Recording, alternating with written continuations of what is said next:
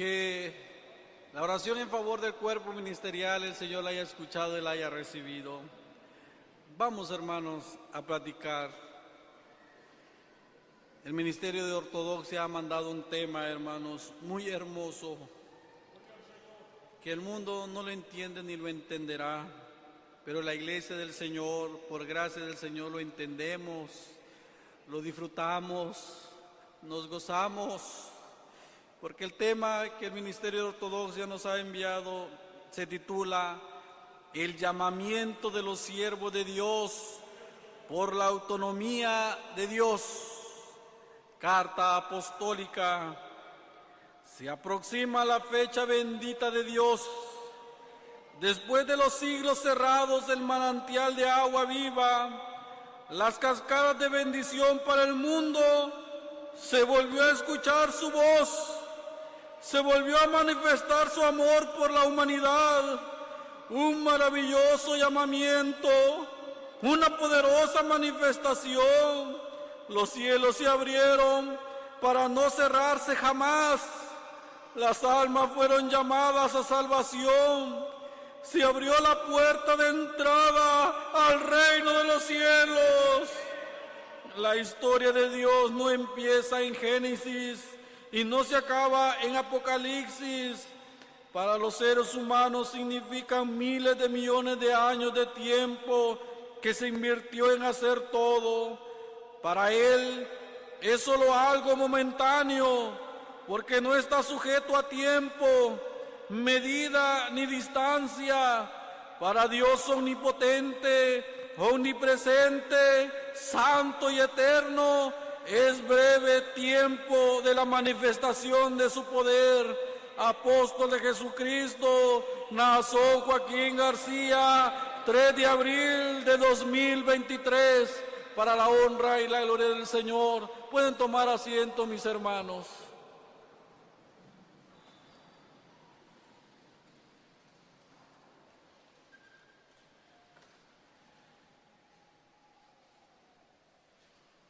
Dice el tema nuevamente, el llamamiento de los siervos de Dios por la autonomía de Dios. Autonomía significa, hermanos, condición de quien no depende de nadie. ¿Qué es autonomía? Es una condición donde el que toma las decisiones, el que hace las, las cosas, no necesita estar dependiendo o pidiendo sugerencias o pidiendo apoyo para realizar dicha obra. Es Dios el único que tiene ese, ese poder. Por eso Dios es omnipotente y el salmista lo dice claramente, y todo lo que quiso ha hecho no lo que quieren los hombres, no lo que se le diga, no, Dios es supremo. Él hace lo que Él quiere, como Él quiere, a la hora que Él quiere y con quien Él quiere. Y aunque el hombre grite y reniegue y haga berrinches como un niño, hermano, no pueden tocar a Dios ni moverlo cuando Dios ya ha decidido algo. Hoy, en este tiempo, por la palabra de Dios que recibimos mediante su interlocutor, que da nacimiento y edificación de nuestra fe, aunada la comprensión gloriosa de los hijos de Dios y escogidos para salvación, que nos va acompañando a nosotros, una comprensión de estas cosas. Entendemos. A ver, ¿la iglesia es entendida? Claro que sí. ¿O somos, como dice el mundo, que somos un grupo de ignorantes? No, no. Aquí hay alguien que nos explica, que nos hace entender. Entendemos que Dios en su absoluta voluntad elige en su presencia a hombres santos y justos para el cumplimiento de sus propósitos y a través de ellos manifestar al hombre su voluntad. Y llegado el tiempo prefijado por él para el cumplimiento de sus designios, lo llama, entregándole la misión y propósito, por lo que en todos los escogidos de Dios encontramos su llamamiento. ¿Qué existe en los siervos de Dios? Un llamado. El día en que le declara a Dios quiénes son. Porque ellos nacen, sí nacen como todos los hombres. ¿Sí o no, hermano? Todos los hombres. Pero hay algo que está oculto. Es la elección de Dios que no se ve, hermanos, con la vista que humana y que la vista humana engaña o no engañaba al pueblo de Israel la vista humana cuando miraba a los fariseos vestidos de blanco, ¿cómo los miraban ellos? Como hombres que santos, limpios. Pero el Señor declara lo que había en su corazón y le dice sepulcros blanqueados por fuera, ¿cómo aparentaban? Limpios, pero por dentro, ¿cómo estaban? Sucios. Porque el hombre, la vista humana, material, no puede observar lo espiritual. Al contrario, la palabra de Dios nos declara, hermanos, y nos dice que para el hombre natural las cosas de Dios le parecen que locura, porque no las pueden discernir, porque las cosas de Dios se deben de discernir. ¿Cómo, hermano? Espiritualmente. La palabra de Dios también nos habla de un ejemplo de un hombre de Dios, Samuel, el cual recibe la orden de Dios. ¿Y cuál fue la orden de Dios? Ve a la casa de Isaí y úngeme a uno de sus hijos como rey de Israel. Y va el profeta de Dios, no le dio nombres, ni le dio, hermanos, rasgos físicos. Solo le dijo, ve a la casa de Isaí y ahí hay uno de sus hijos y ahí se úngemelo. Y llega el profeta Samuel, hermano, y llama a Isaí y le dice, tráeme a sus hijos. Y va apareciendo uno de ellos llamado Eliab. Y cuando lo ve, hermanos, el varón de Dios, fíjate, vio lo que estaba delante de qué? De sus ojos dice, ciertamente delante de mí está el ungido de Jehová. Inmediatamente Dios, hermano, le habla al profeta y le dice, no, no mire su apariencia, ni su estatura, ni la hermosura de su rostro, porque yo eso, yo lo, lo desecho. El hombre mira lo que está delante de sus ojos, pero yo miro el corazón. Quiere decir que ese hombre llamado Eliad era un hombre malo? No, no era malo, hermanos. Pero le faltaba algo en su corazón. No estaba la elección en él. No era el elegido de Dios. Y Dios al ver que no, no era él, le dice no. Y empezó, hermanos, a pasar uno y otro y otro. Y de repente como que se le acaban los hijos a Isaí. Y el profeta pregunta, ¿son todos estos tus hijos?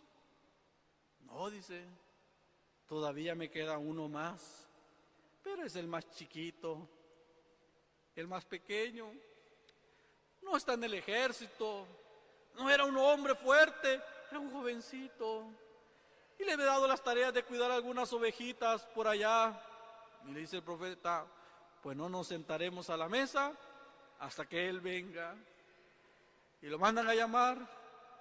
Y va llegando, ¿cómo llegó David, hermano? No llegó con ropas esplendorosas de un rey, vestiduras elegantes, venía de trabajar. ¿Sudoroso, hermano del campo? Sí, de seguro. Pasó por medio de muchas casas y lo vieron, sí. ¿Y qué vieron? ¿He ahí el ungido de Jehová? No. Vieron a un muchacho, a un niño que llevaba unas ovejas, sudado, sucio tal vez, hermano, por el trabajo, hermanos, ahí va. Pero dice la palabra de Dios, era rubio y de hermoso parecer. Y llega delante del profeta y se vuelve a oír la voz de Dios. Levántalo, levántate, úngelo con aceite, porque este es, dice, bendita obra de Dios, hermano. Pero David ya tenía, había tenido ya contactos con Dios. Él mismo da testimonio y le dice a Saúl, cuando se quiere enfrentar a Goliat, él da testimonio. Mira, le dice, yo cuido las ovejas de, de mi padre. Y cuando un oso le dice, o cuando un león me arrebataba una de las ovejas, yo lo perseguía, le quitaba la oveja eh, de, de, sus garras y yo lo mataba porque Dios estaba conmigo. David ya tenía contactos con Dios. Sí, bendita sea la gracia del Señor. El llamamiento, hermano, aunque el mundo no lo entienda, la iglesia de Dios sí lo disfruta porque sabe que ahí se manifiesta todo el deseo de Dios sin importarle, hermano, lo que el hombre que, hermano, piense. Marcos 3, 13 al 14. Después subió al monte y llamó así a los que él quiso y vinieron a él y estableció a doce para que estuviesen con él y para enviarlos a predicar. ¿Quién los escogió? Pues Dios. A los que él qué? A los que él quiso. ¿Y los que él quiso andaban pensando en eso? A ver, hermano, ya estaban los apóstoles, ay Señor, ojalá un día tú me hagas tu enviado. ¿Así andan los siervos de Dios? No, hermano. ¿Qué estaban haciendo los apóstoles? La vida normal. ¿Qué estaban haciendo uno? Dice, pescando estaban para ganarse el sustento diario. Pero ahí llega el Señor Jesucristo. Venid y yo los haré pescadores de hombres. Y en el instante, hermano, oiga, hay que analizar estas cosas, hay que meditarlas, hermano. En el instante, dice, sueltan las redes y se van detrás del maestro, hermanos.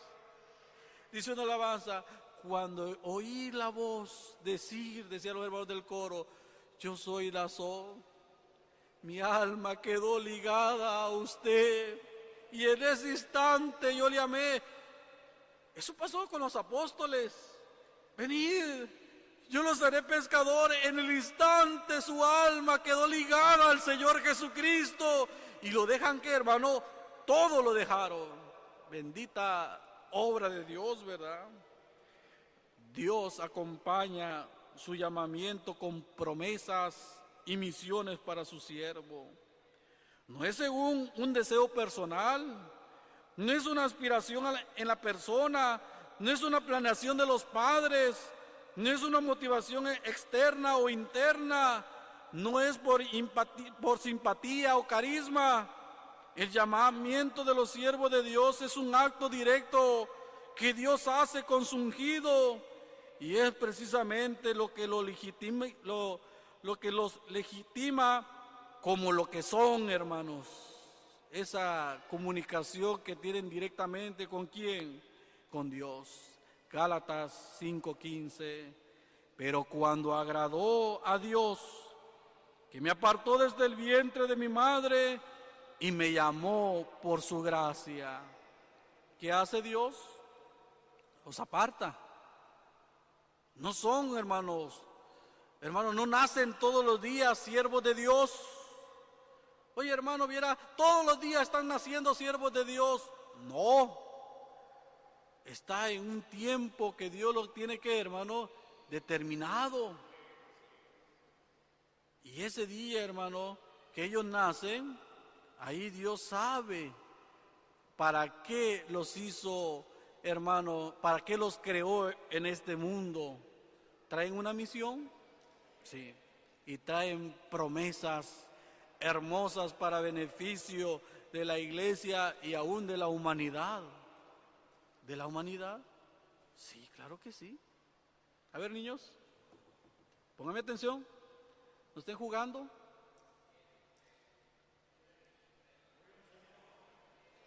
Es necesario que también los niños pongan atención, porque esta iglesia no es de fanáticos.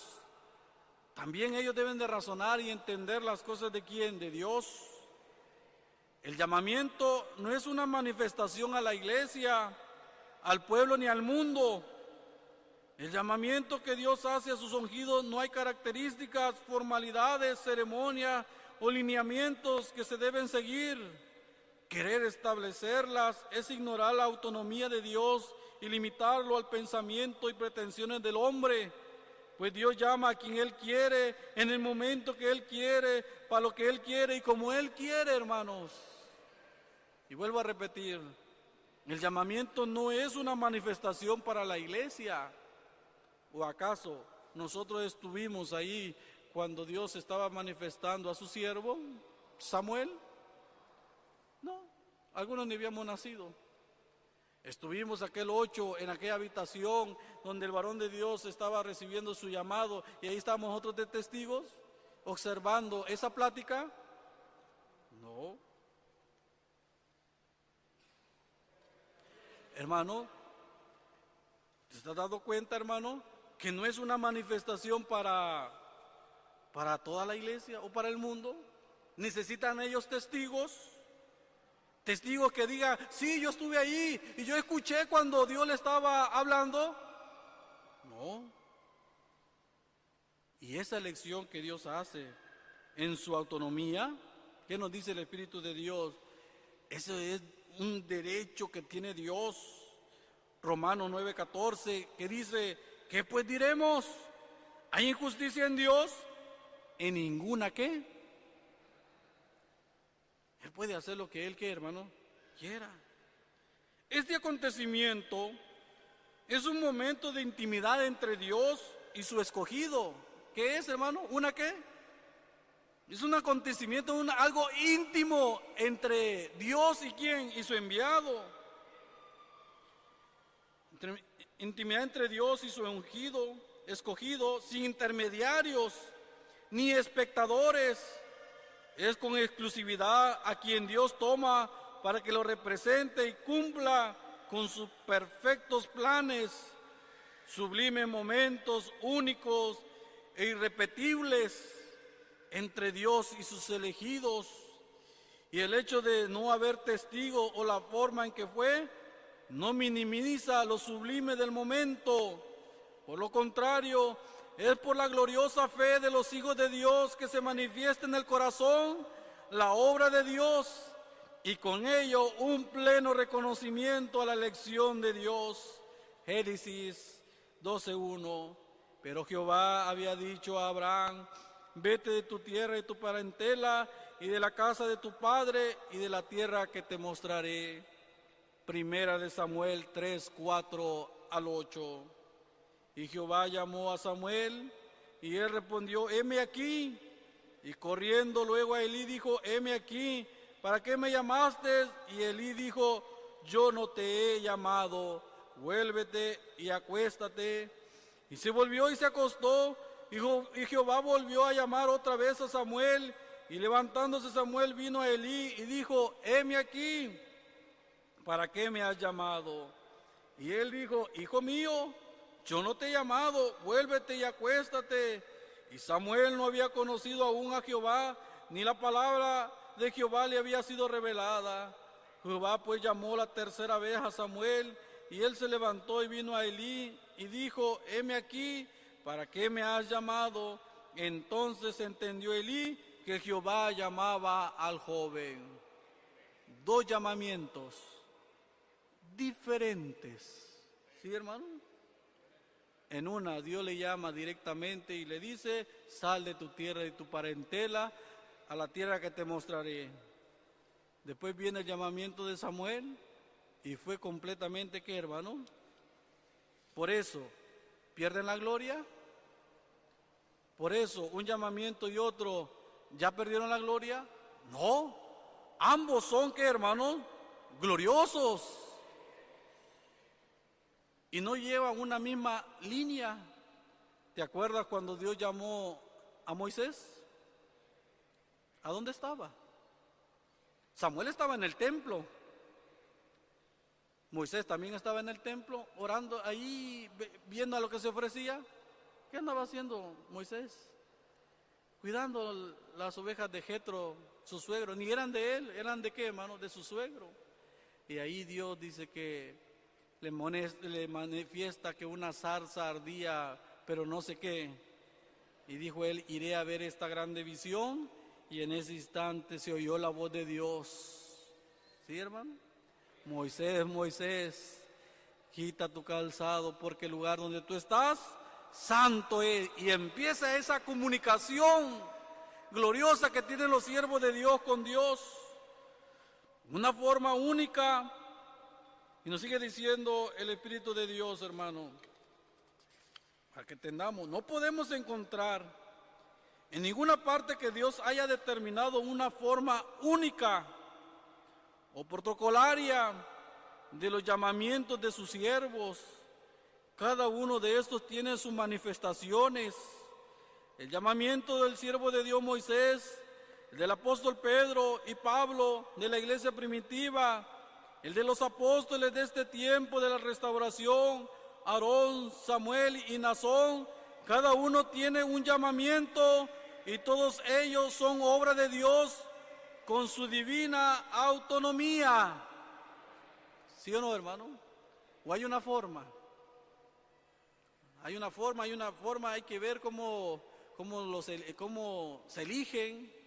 Y tiene que tener estos requisitos y esta forma y aquello, de esta estatura, de estos estudios, de esto, y empezamos a ponerle. No, el hombre no tiene esa facultad. No, esto es algo de Dios directo cómo los escoge y Dios decide en el tiempo que los llama. Ay, ¿por qué no lo escogió más joven? ¿Por qué no lo escogió cuando tuviera más edad? No, el tiempo que Dios lo llama es el tiempo perfecto. El que Dios ha establecido, ya estaba en el plan de Dios. Ese 8 de diciembre ya estaba en el plan bendito de Dios. ¿Por qué no fue antes? ¿Por qué no fue después? No, Dios es el que prefija los tiempos y todo lo que Dios hace es bueno, hermanos. Éxodo 3:4 Viendo Jehová que él iba a ver, lo llamó Dios de en medio de la zarza y dijo, Moisés, Moisés, y él respondió, heme aquí. El llamamiento de los siervos de Dios representa el acceso a la gracia de Dios. A ver, a ver. ¿Qué representa el llamamiento de los siervos de Dios? ¿El acceso a qué dicen? A la gracia de Dios. ¿Quiere decir que no todos los tiempos hay acceso a esa gracia? No, no, no todos los tiempos. Un tiempo es cuando existen sus enviados y otro tiempo es cuando dejan de, de existir. Y cuando ellos existen, hermano, es un tiempo de prosperidad, no solo para el pueblo de Dios, sino para toda la humanidad. Dios manda misericordia, se empieza a desarrollar el mundo, Dios manda sabiduría a todos lados, Dios muestra gracia, hermanos. Cuando no hay siervo de Dios empieza una oscuridad, un retroceso en la humanidad también, un estancamiento.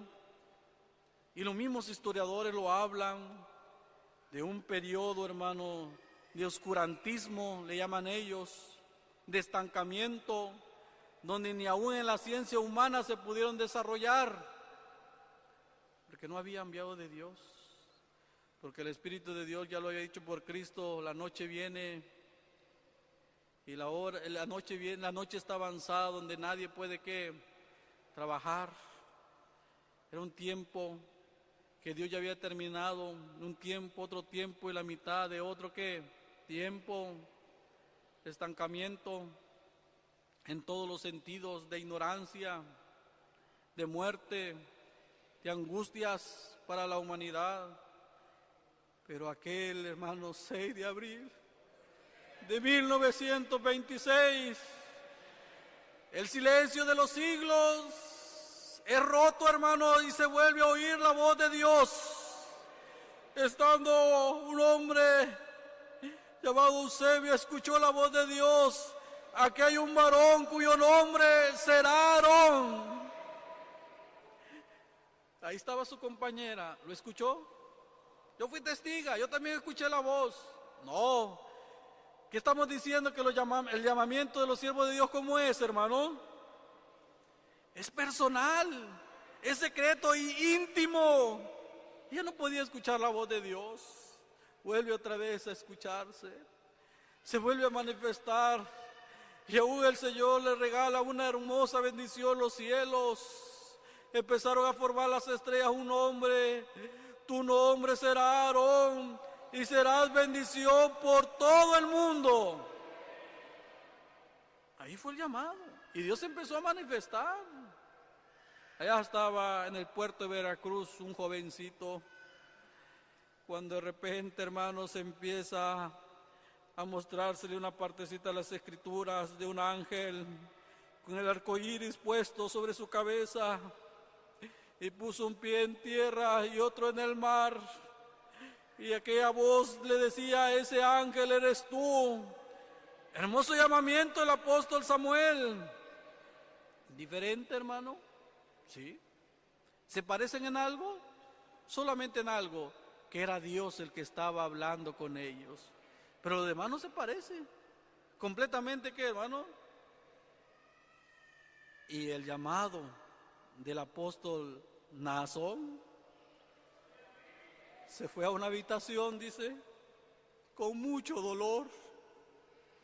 Su maestro, su padre, humano y su padre en la fe había triunfado. Y dije y dijo él, y me fui a una habitación y en esa habitación le empecé a llorar al Señor y no le podía reclamar porque yo no estaba enseñado a reclamarle a Dios. Pero sí le empezó a decir, Señor, me duele mucho. Consuélame, Señor. Y se oye la voz de Dios. Gloria sean dadas a Dios. Nazón, ¿por qué me pides consuelo? Si tú has de consolar a mi pueblo. Y empieza esa hermosa plática. Ay, hermano, ¿con qué seguridad lo hablan ustedes? Si nadie lo vio, ¿estuvo usted ahí? No, pero es que Dios hace una obra en nuestro corazón. Lo hemos estado hablando desde la consagración, cómo Dios empieza a manifestarse también en nosotros para que nos unamos a la elección de quién, hermano, de Dios.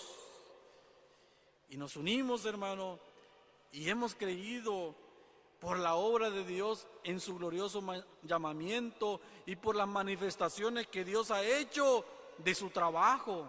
¿O no es así? El apóstol Pablo lo decía, con todas las señales de apóstoles se han hecho patentes en mí.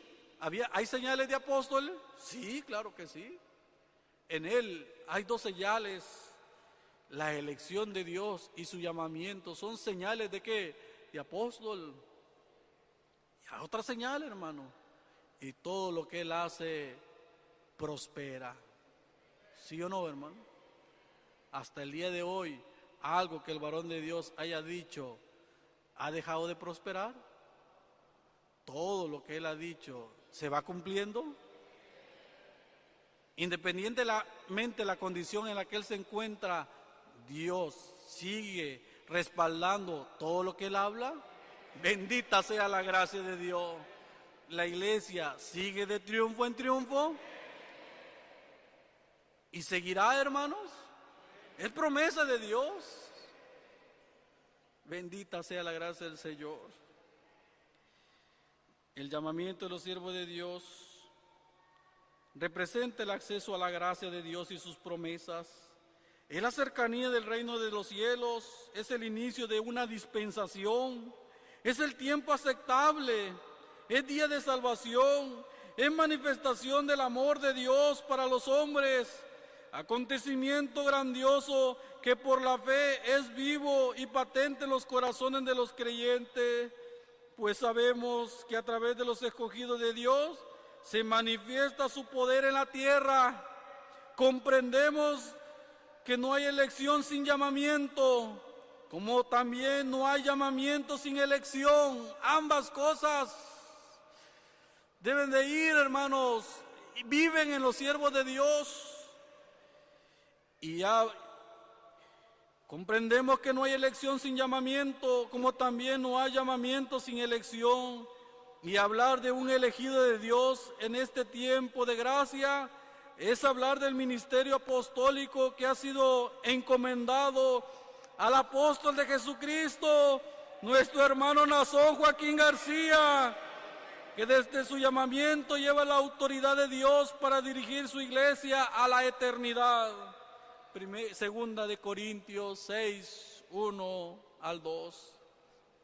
Así pues nosotros, como colaboradores suyos, os exhortamos también a que no recibáis en vano la gracia de Dios, porque dice, en tiempo aceptable te he oído y en día de salvación te he socorrido. He aquí ahora el tiempo aceptable, he ahora aquí el día de salvación. ¿Nos gozamos, hermano? ¿Nos alegramos? No estamos viviendo un tiempo común, no, es un tiempo glorioso. Por eso, hermano, el mundo no nos ha visto que nos, vaya, que nos hayamos ido de este lugar. Sí es cierto. Dijeron que los templos estaban vacíos. Sí es cierto. Porque había una contingencia, ¿verdad? Y un hombre de Dios nos enseñó también a cuidar nuestra vida. Y nos enseñó que Dios está en todo lugar. Pero de nuestros hogares, ahí el Espíritu de Dios nos acompañaba y estuvimos en oración. Porque un hombre de Dios es cuidadoso de su pueblo y obedecimos con alegría, ¿sí o no? Pero de repente viene él y dice, ya es tiempo, regresen a la casa de oración. Y otra vez, hermano, volvimos a este lugar y las casas de oración se llenaron. ¿Por qué se llenaron? Teníamos la oportunidad ya de quedarnos allá afuera. Las puertas están abiertas de esta casa de oración. ¿Por qué seguimos aquí? Porque hemos comprendido que es tiempo aceptable, es día de salvación. El día 14 de agosto de este año fuimos convocados a hermosa provincia. ¿Quién nos invitó? El apóstol de Jesucristo nos invitó. Y a esa fiesta fueron hermanos que se consagraron, pero fueron hermanos, hermanos que andaban alejados, pero se acordaron, hermanos, que en la casa de nuestro Dios abundancia hay de qué, hermanos, de, de pan, y que ellos andaban comiendo algarrobas. ¿Y qué hicieron? Se fueron Aquel hermano que no perseveraba llegó allá y allá empezó a clamarle a nuestro Dios y le empezó a pedir perdón. Y sabes, hermano, que cuando él le pedía perdón, ¿en qué se acordaba? En que en este pueblo hay alguien que tiene la autoridad de Dios. Qué hermosa bendición. ¿No te alegras, hermano? ¿No nos gozamos? Sí, hermano. Nuestra alma debe saltar de alegría, de gozo. Estas cosas lo anhelaban los profetas de la ley, quererlas observar. El apóstol Pedro da testimonio, ¿verdad? Los profetas que profetizaron de la gracia destinada a vosotros. ¿Qué anunciaban ellos? Una qué? Gracia que estaba como destinada para nosotros. Inquirieron y diligentemente indagaban. ¿Qué tiempo, dice? ¿Y qué persona?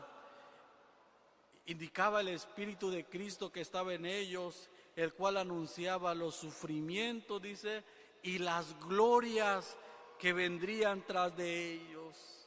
¿Qué se le dijo a esos profetas de la ley? Que no era para ellos las cosas que estaban reservadas para nosotros. ¿Sufrimiento? Sí. Pero de esos sufrimientos vendían glorias. Hermosa esperanza que tenemos. ¿Estamos en sufrimiento? Claro que sí. No está como deseáramos, no le reclamamos a Dios, pero sí le decimos que nos duele. Pero el Señor nos ha hecho una promesa. Después del sufrimiento vendrá una gloria hermosa. Y un día, hermanos, volveremos, como dice la alabanza. Mientras tanto, aquí estamos, esperándole con los brazos que abiertos. El día 8 de diciembre de 2014, Dios, en su autonomía y determinación de su voluntad, se dirigió con el, el elegido, el apóstol de Jesucristo, nuestro hermano Nazón, Joaquín García, llamándolo a la misión que determinó en su eternidad, día glorioso de su llamamiento. Presentación apostólica, qué importante es que sepas cómo es el llamamiento de los siervos de Dios. A ver, ¿es muy qué? ¿Quiénes? ¿Los niños? ¿Los jóvenes? los de mediana edad, los ancianos, todos debemos de saber y comprender del llamamiento de los siervos de Dios. Sí, hermanos, todos debemos de saberlo. Qué importante es que sepas cómo es el llamamiento de los siervos de Dios. Ya lo habíamos oído. Pero yo quería platicarte de mi ministerio, de mi elección, de mi llamamiento todo esto que hemos vivido, lo que hemos vivido con mucha felicidad, entonces, qué bonito es darle la gloria a Dios, porque hoy entendemos, porque hoy sabemos que no es el hermano Nazón, repito las palabras, pero cuando agradó a Dios, ya no es mi voluntad, ya no es mi estudio, ya no es mi capacidad. Y hasta el día de hoy no mi estrategia, no mi inteligencia, ni mi estudio, no mi capacidad.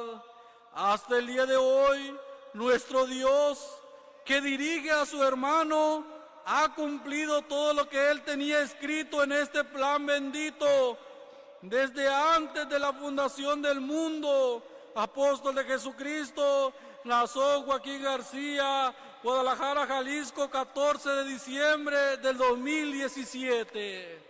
Bendita sea la gracia de Dios. Dios sigue cumpliendo. Dios se sigue manifestando que está en Él, hermanos, por la gracia de Dios. En esa dirección que el apóstol de Dios tiene, hermano, el siervo de Dios ha mandado unas indicaciones para la iglesia del Señor y la iglesia del Señor las va a recibir con alegría. Nos hemos de gozar en lo que Él decide, hermano, porque sabemos que todo lo que Él nos manda es lo que Dios le ha revelado y es Dios el que va acomodando todas las cosas conforme a su voluntad. Hermanos, el apóstol de Dios ha indicado que el día 14 de diciembre no va a haber ninguna celebración ni recordación, hermanos. Pero sí nos manda decir que el día 8, el día 8 toda la iglesia universal hará un servicio de alabanza y gloria a nuestro Dios. Por esa hermosa manifestación, nueve años, hermanos, de su ministerio apostólico nueve años de triunfo, nueve años de victoria, nueve años de felicidad. ¡Qué alegría! En esos años algunos han bajado las aguas del bautismo, otros de mis hermanos han recibido la promesa del Espíritu Santo. Dios ha estado con nosotros. El día 8 celebraremos el aniversario, hermano, y habrá un servicio de alabanza y una recordación de su hermoso llamamiento. ¿Nos hemos de gozar? Debemos de irnos preparando. ¿Cómo debe estar la casa de oración, hermanos, ese día? Llena, hermanos. Todos tristes, aburridos. No, con nuestra alma saltando de qué, hermano, de alegría. Entonces, hermano, vamos preparando nuestros corazones para que el día 8 de diciembre, creo que es el día viernes, estemos en este lugar, los coros engalanados, hermanos, con su uniforme de gala, hermanos, dándole la gloria a Dios. Va a ser una fiesta hermosa. Y Dios se va a alegrar también porque estamos reconociendo, hermanos, y estamos dándole la gloria a Él por su elección hermosa, ¿verdad? Hermanos, y viene otra bendición. El apóstol de Dios ha establecido que el 10 de diciembre es el día de los bautismos. Fíjate hermano, está estableciendo una fecha. 10 de diciembre, día de bautismos. Así que el 10 de diciembre habrán bautismos en todas las iglesias del Señor.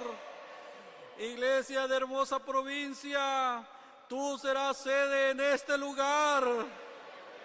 Se va a abrir, hermano, la pila bautismal y habrá agua y estará aquel que representa la autoridad del apóstol de Dios y se invocará el nombre de Jesucristo. Y allá en el cielo habrá fiesta.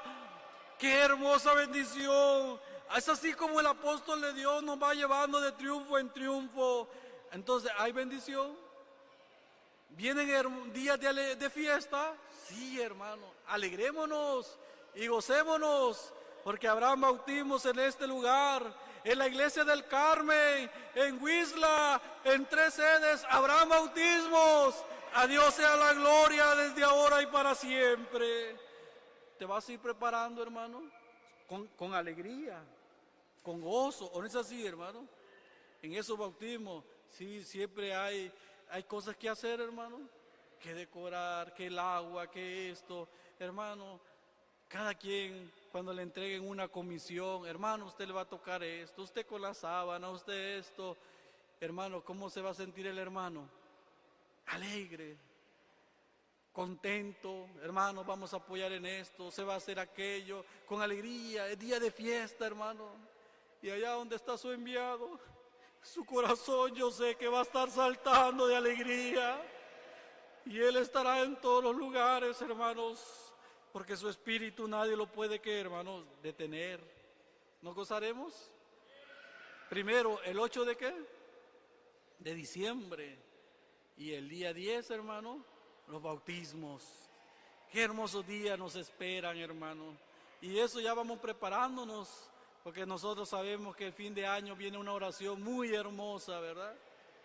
Hermanos, por esa causa, hermano, también, hermano, me me, decía nuestro hermano Guido que les comentara a ustedes, hermano, que todos ustedes saben que él tuvo que salir de, pues a atenderse a la ciudad de Guadalajara y su regreso estaba programado para días después del 8 de diciembre, pero ante la indicación que viene del hombre de Dios, a él le es necesario regresarse inmediatamente a este lugar no solamente Él tiene, hermanos, a cargo de ustedes, sino de todo que el distrito y que todas las cosas se, se hagan como el varón de Dios lo está aquí, hermano. Entonces Él tiene la necesidad de regresarse y para eso, hermano, ustedes saben que un cambio de vuelo o comprarse otro pasaje ya es un costo que, hermano, extra. Pero, hermano, Él confía en el apoyo, el amor y la liberalidad de ustedes, para que hagan un esfuerzo, hermano, y pueda el hermano regresarse lo más pronto posible para estar el día 8 en este lugar, hermanos, para que conforme, hermano, estén las comisiones, ¿verdad? Y, estamos enseñados en la iglesia, lo hagamos, hermano, y él pueda estar, hermanos, en este lugar, porque siente esa preocupación ya que el apóstol de Dios ha pedido que todos los ministros estemos en nuestro lugar el día 8 de diciembre, hermanos. Entonces, hermanos, confiamos en que Dios ha de poner, hermano, en ustedes lo necesario y ya nuestro hermano esté, hermanos, en este lugar y el día 8, hermanos, nos alegremos todos en la bendición que el apóstol de Dios nos envía y el día 10 con los bautismos hermanos, que esta recordación, hermanos, de su santa bendita palabra hermanos, sirva de edificación. La sigamos recordando en estos días y lo seguimos gloriando. Hermano, recuerda y gózate en ese llamamiento y recuerda cómo Dios hizo la obra en tu corazón y dale gracias al Señor. El servicio de alabanza que vas a entonar, hermanos, dale, vas a entonar y dile, Señor, gracias. No me dejaste fuera, sigo estando en tu pueblo, sigo estando unido a la elección. Hermano, y así nos hemos de alegrar en estos días gloriosos. Hermano, tu hermano inmerecidamente, hermano, el apóstol de Dios me ha enviado a la iglesia de Faja de Oro. Y ellos sabían, hermanos, que se me había regalado esta bendición. Así que, hermanos, antes de llegar a este lugar, mis hermanos de Faja de Oro les mandan un saludo, hermanos. Recíbanlo, hermanos, en el nombre del Señor. Y si ustedes me lo permiten, hermano, llevar un saludo a mis hermanos de Faja de Oro de este lugar, yo lo haré, hermanos, con mucha alegría. Que Dios le pague a nuestro hermano Guido por esta bendición. Seguimos de sus oraciones. Así, hermanos, como ustedes quieren alegrar al apóstol de Dios en todos sus trabajos, también en aquel lugar queremos hacer alegría al apóstol de Dios. Y unidos en oración, vamos a ir de triunfo en triunfo. Mi deseo, hermanos, es que la bendita paz y la gracia que es en Cristo Jesús esté en cada uno de vuestros corazones. Dios los guarde, Dios los bendiga.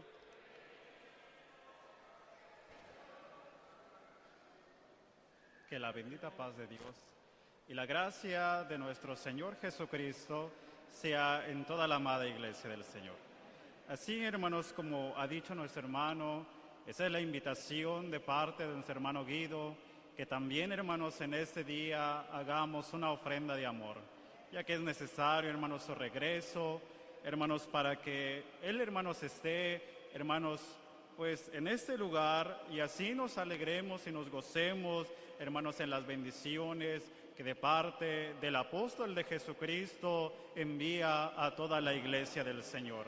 Por eso, iglesia del Señor, vamos a invitar a nuestros hermanos del coro, hermanos, para que ellos entonen la alabanza, mientras, hermanos, tu hermano pasas a ofrendar, pasas a dar, hermanos, esa ofrenda de amor.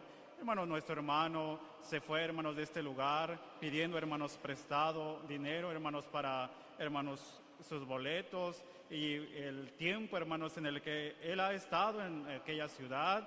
Hermanos, por eso nos invita nuestro hermano para que hagamos esta ofrenda con liberalidad, con amor, hermanos, también en este día. Así lo hemos de hacer. Tomen nuestros hermanos del coro su lugar y que el Señor los bendiga.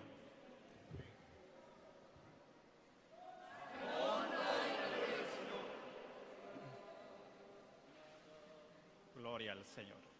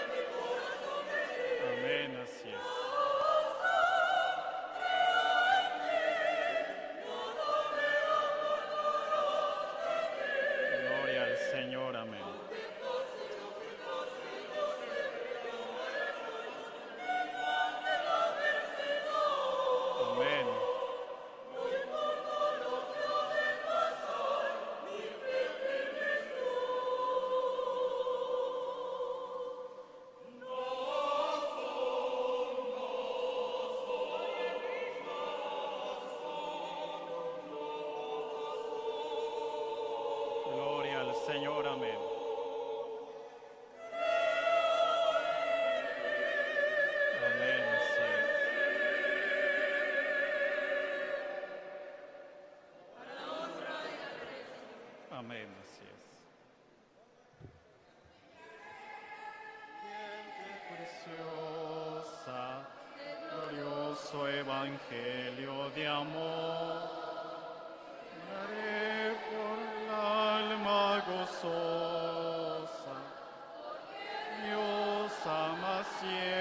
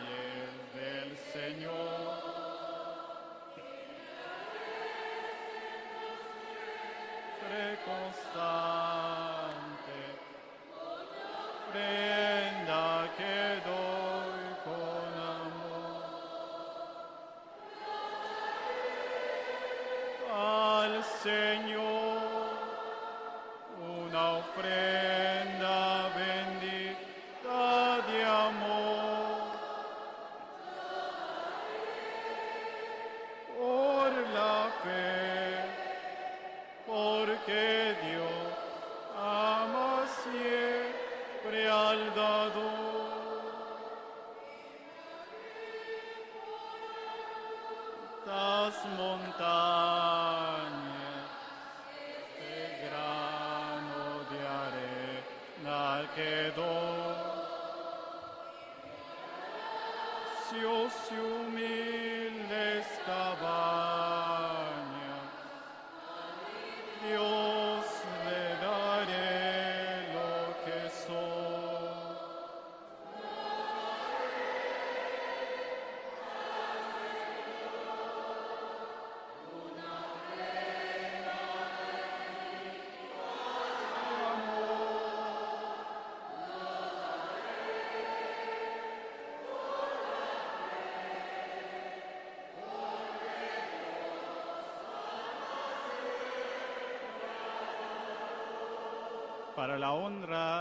gloria del Señor sea nuestra alabanza.